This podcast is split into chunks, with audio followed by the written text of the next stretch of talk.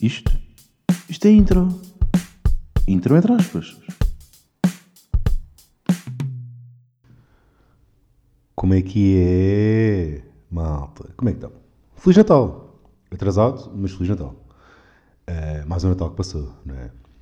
Comer, beber, já não há tanta prenda, não é? Já passou aquele tempo em que recebíamos grandes embrulhos, grandes presentes, agora é só um envelopezito e para lá não mais. É muito isto no Natal, uh, hoje em dia, não é?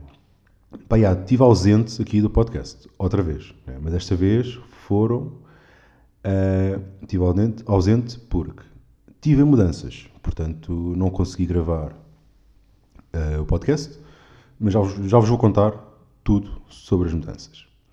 Uh, antes de começar, queria só falar aqui de um ponto que é um, sobre o ICOS, ou ICOS, não sei dizer, é como IKEA e IKEA, também não sei dizer, portanto digo ICOS e IKEA. Não, mentira, digo ICOS e IKEA, assim é que é. Troquei. Digo X e IKEA. Portanto, cada um diz como quer. Uh, eu acho que o ICOS. Eu já estive do lado do ICOS, ou seja, já fui fumador de ICOS. Entretanto, abandonei porque não era para mim. Uh, mas eu acho que o ICOS veio banalizar o ato de fumar. Né? Porque estes campeões, os fumadores de ICOS, uh, acham que podem fumar em qualquer lado. Né? Há uma placa à porta de um restaurante a dizer não fumadores. E estes meninos pensam, ah, eu posso. Porquê? Porque isto não deixa cheiro. Errado. Não podes. É tabaco na mesma. Aí não diz não fumadores, excepto fumadores dicos. Não, não é. Não é assim que funciona. Não é assim que funciona. E eu acho que se banalizou o ato de fumar porque, como não deixa cheiro, as pessoas podem fumar em qualquer lado. Fumam no carro, o condutor do carro nem sequer tem aquele argumento de epá, pô, tu não fumes, vai ficar a tabaco, fumas quando chegares lá. Não tem, não é? Porque não cheira a tabaco. É um facto.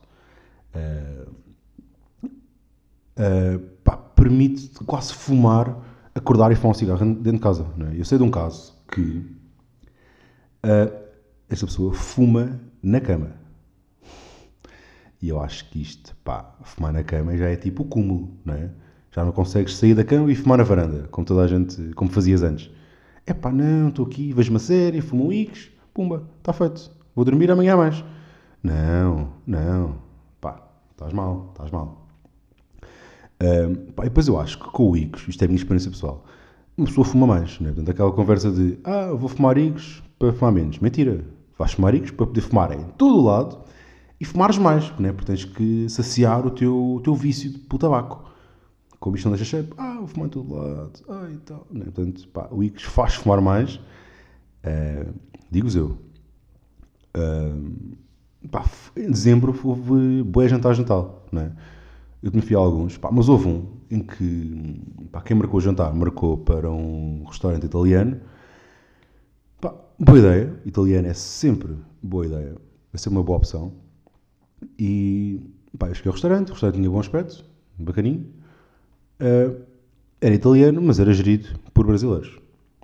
Nada contra. Uh, então a, gente, a malta começou a pedir o que é que vamos comer e fomos todos, ou quase todos, para o rodízio de pizza. Uh, e o rodízio tinha regras, portanto, tinhas um paralelepípedo de madeira com duas cores, encarnado e verde. Sendo que verde é manda vir pizza, estou cheio de fome, bora. O encarnado é pá, estou a rebentar, estou a chorar pepperoni, não quero mais. E se pusesses o paralelepípedo deitado, um, era as pizzas doces. Estranho, não é? Estranho. Pronto, então a gente teve aquilo montes de tempo no verde, a dizer, bora, manda vir. E veio uma pizza de queijo e fiambre, pepperoni, uh, quatro queijos, aquelas pizzas normais, não é? Que se come sempre. Pizza de frango, depois uma pizza com camarão, que aquilo sabia meia caril, portanto eu aposto que sobrou uh, do almoço. Alguém pediu uma massa de camarão e sobrou aquele camarãozito com caril. Portanto, ah, pá, sobrou, bora, mete na pizza.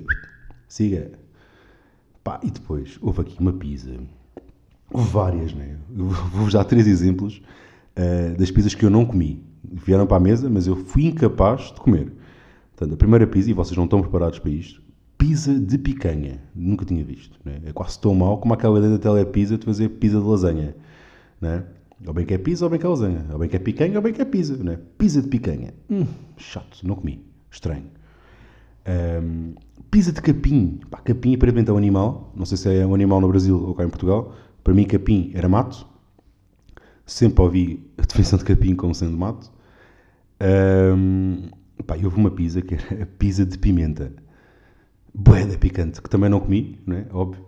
Mas quem comeu ficou a passar mal, porque picava e picava bem. Uh, portanto, este rodízio de pizza descambou. Uh, bué, né? pizza de picanha, pizza de capim, pizza de pimentos com pimenta, um, pizza com ananás. E o ananás, eu por acaso, ananás na pizza, tenho uma opinião que é o ananás na pizza, em algumas pizzas faz sentido, né? porque foram pizzas só com pepperoni ou só com, tipo, com muita gordura, um, enjoa. Né? Portanto, o ananás corta e a mais-valia, neste caso. Pá, e depois piorou, não é? Quando eu achava que não podia piorar, a malta disse: Ah, para aí, vamos comer sobremesa. E eu pensei: pá, deve vir um bolo de chocolate ou uma mousse. Mas não. Pizza de leite condensado e coco. Sim, senhora. Não comi. Pizza de Nutella. Também não comi. Não é? Pá, e depois havia outra pizza bem estranha que eu também não lembro, também ninguém comeu, porque eles, houve malta que experimentou as duas pizzas, não gostou e passou. Portanto, esse restaurante foi bué estranho. Né? Depois o empregado era demasiado nosso amigo. Estás a ver? Então, sempre ali na mesa, sempre a mandar piadas, a gente gozava, ele gozava, também achei uh, demasiado próximo.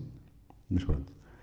Um, yeah, em relação às novidades que eu disse no início do podcast, uh, e que novidades não, as mudanças no início do podcast, uh, mudei de casa, portanto saí de casa dos meus pais e neste momento estou a morar sozinho, portanto sou dono de uma casa.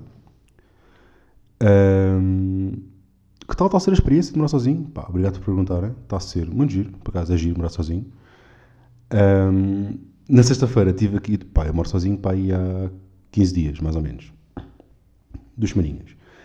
E na sexta-feira, esta agora, é, na sexta-feira, tive aqui a primeira cena em que dei a maluco.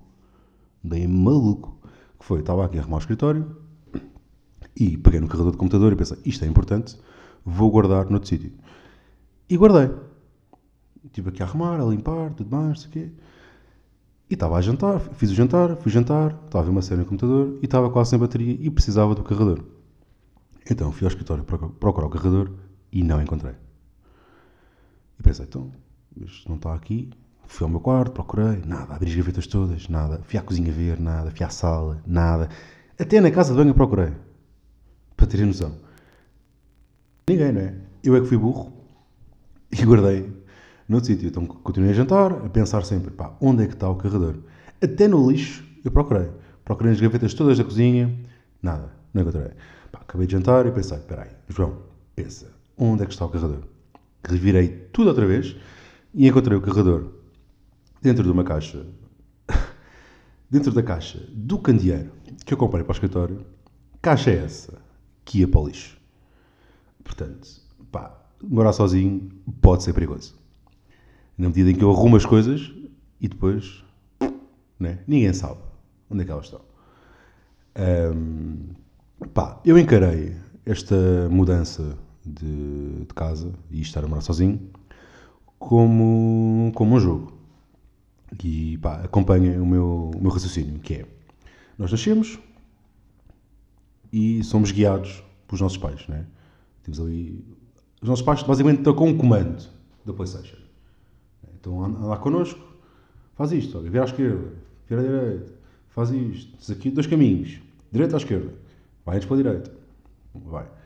Ali aos 18 anos, uh, os nossos pais começam a perder uh, algumas funções desse tal comando. É? Ou seja, nós com 18 anos já temos alguma independência e já tomamos algumas decisões. Portanto, os nossos pais estão sempre lá no comando, o comando já tem menos uh, funcionalidades, tem aquelas teclas estão bloqueadas, e nós temos algumas decisões, pensamos isto, pensamos aquilo, trocamos mais ideias com os nossos pais, entre os 18 e os 24, ou 25, uh, eh, mas há sempre alguém a controlar. É? Depois chega ali aos 24, 25 anos, aquela idade em que já trabalhamos, já temos alguma estabilidade financeira, mais ou menos, uh, já nos conseguimos sustentar. Uh, e chegamos ao boss. E o boss é sair de casa. Saímos de casa e estamos por nossa conta. Portanto, o comando agora é controlado por nós. Né? Portanto, agora é que começa. Tipo, agora é a sério. Mais ou menos. Né? Foi um bocadinho assim, com esta analogia, uh, que eu vi a saída de casa. A saída. Yeah, vi, vi morar sozinho. Foi mais ou menos isto. Um, pá, boas festas. Bom 2020 para todos. Continuo a ouvir o podcast. Vou ser mais regular em 2020. Fica aqui a promessa. Está, está dito. Podem ouvir. Portanto, vou ser mais regular nos podcasts. Os podcasts. no, no podcast. Um, boas entradas para todos. Portanto, se forem carecas e com entradas já estão aí meio caminho andado. Uh, boas entradas. Bom ano. Uh, dia 3 de janeiro vou atuar no Spicy Lounge em Cascais. Acho que é assim que se chama bar. Portanto, aquilo arranca às 10 da noite. Portanto, se estiverem por aí, é uma sexta-feira, pá, apareçam, vão lá beber um copo. Vou fazer texto novo. Portanto, vou testar merdas. Apareçam. Portanto, é isso. Malta. Bom ano, boas festas e até para a semana.